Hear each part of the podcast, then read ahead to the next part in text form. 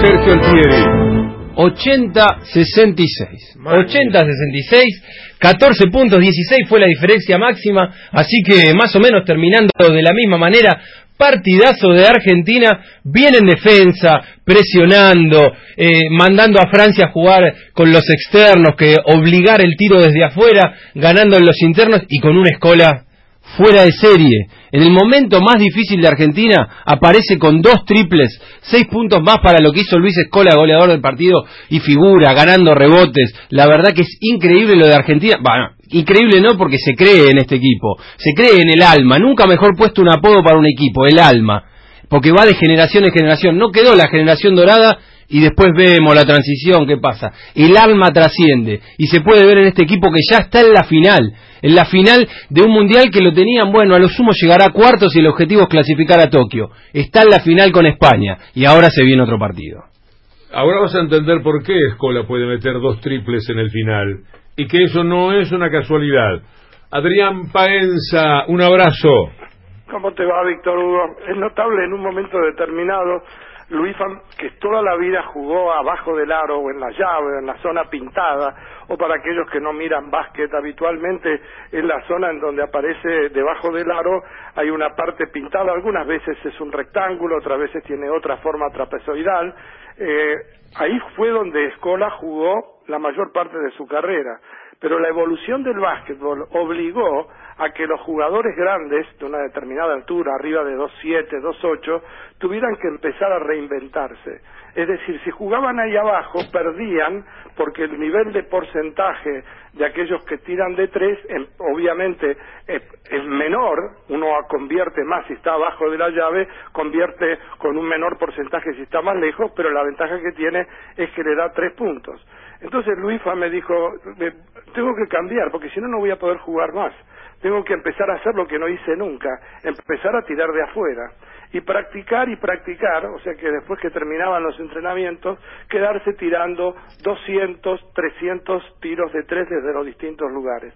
A cualquier persona que nunca tuvo oportunidad de tomar un tiro, ya no hablemos de 300, yo le propondría en algún momento que intente hacerlo para que vea, porque uno dice, sí, bueno, es, con la mano, yo me pongo y tiro. Bueno, trate de hacerlo con, una, con un reloj y al mismo tiempo con una posición, de manera tal de que la trayectoria de la pelota tenga que cambiar. Bueno, para resumir, el reinventado Luifa, el reinventado Escola, entendió que esa era la única manera que lo podía perpetuar para jugar en el básquetbol actual.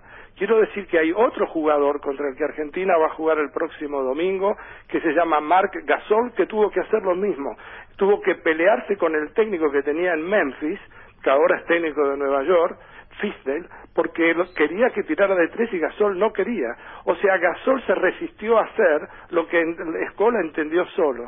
Escola lo hizo, Escola se mantiene y Escola, acá yo estuve escuchando la transmisión de la televisión norteamericana comentada por quien fuera elegido en su momento el mejor director técnico del año, Tom Thibodeau, que fue técnico de Chicago durante mucho tiempo, y el reconocimiento para el equipo argentino.